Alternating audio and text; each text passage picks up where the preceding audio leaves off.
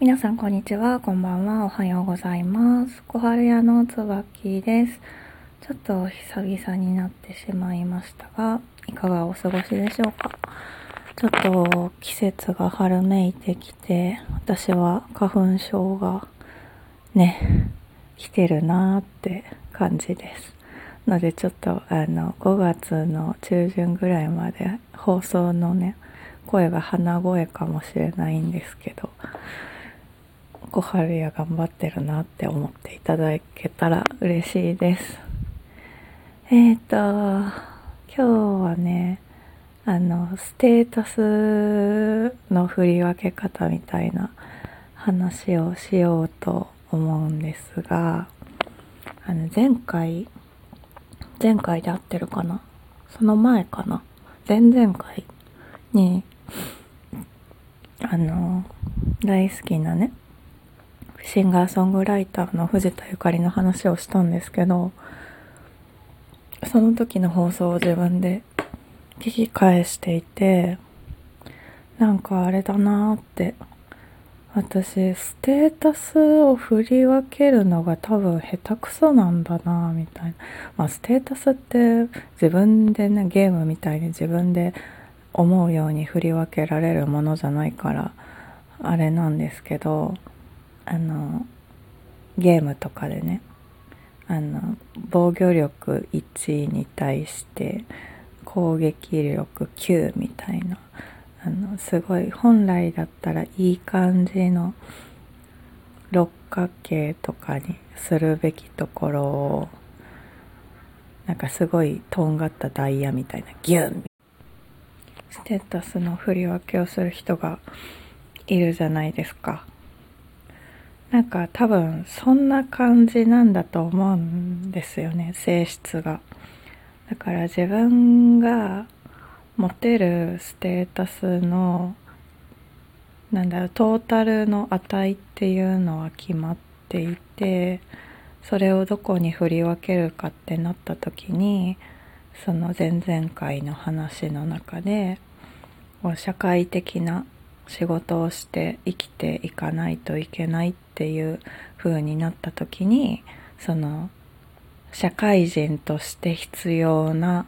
スキルっていうところに自分のなんだろうも持っているもうスキルじゃないのかもね。自分のこう心を傾ける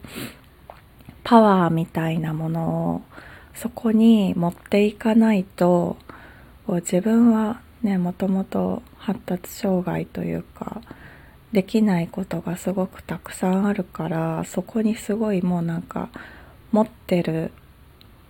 うん、HP なのか MP なのか分かんないけど なんかそういう自分の力をそこにギュンっていっぱいかけないとあの世間一般レベルというか仕事をこなしていくっていうレベルにできない。すごくね時間立ち上がりも時間がかかるし容量も悪いから準備とかもすごいいっぱいしないといけないんですよ。だからそこにいっぱい力をかけないと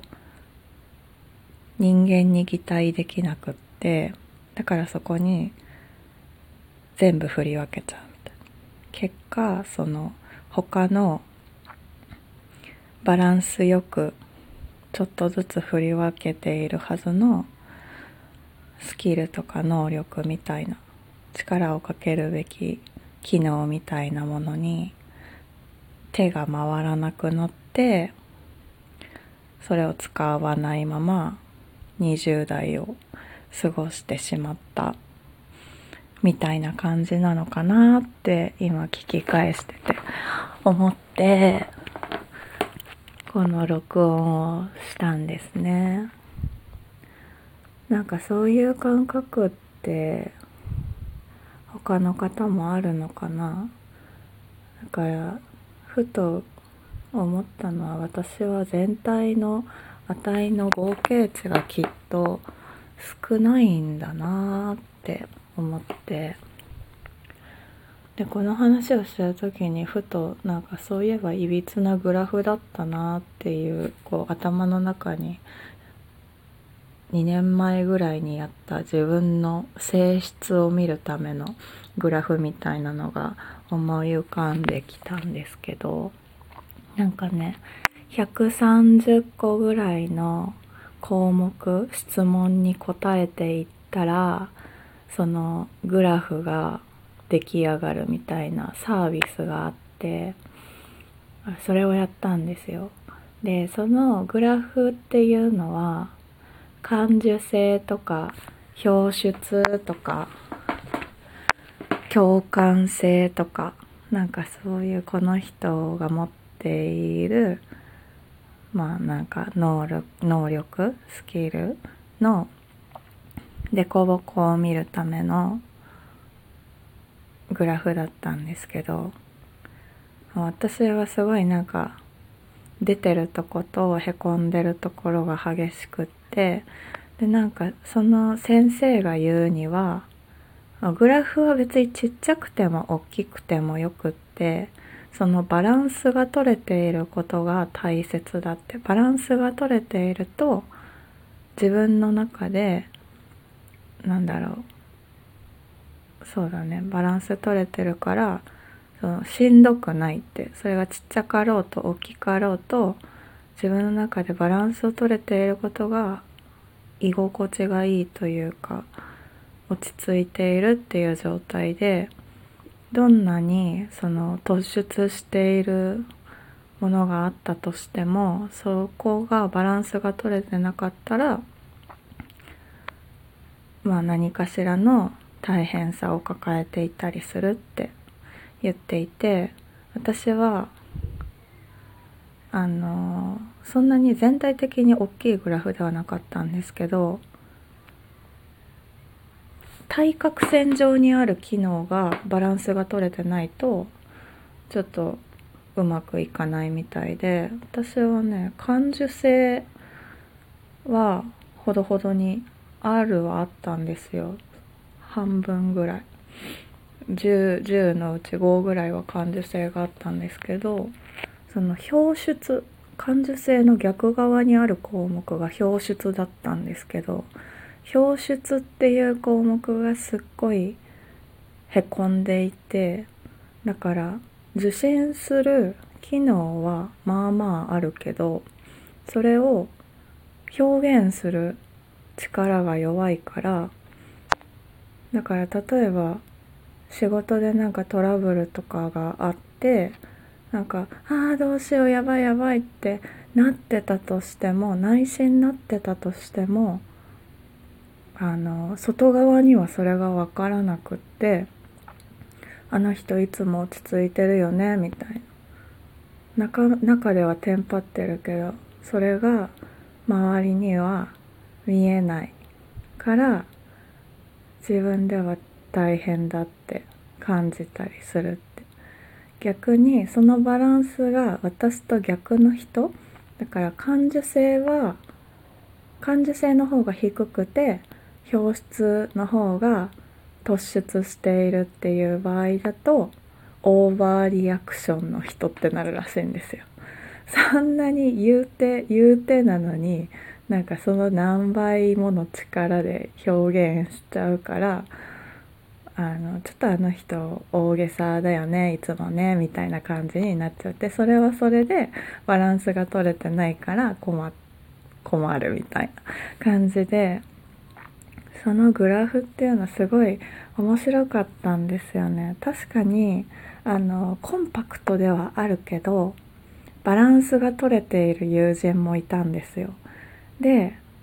確かにそうだなってその友人をね見てると。でその友人にも聞いてみたんですけどなんかその感受性と表出性のバランスが取れているからあの感じてないわけじゃないしそれ感じた分だけちゃんと表現できるからそれが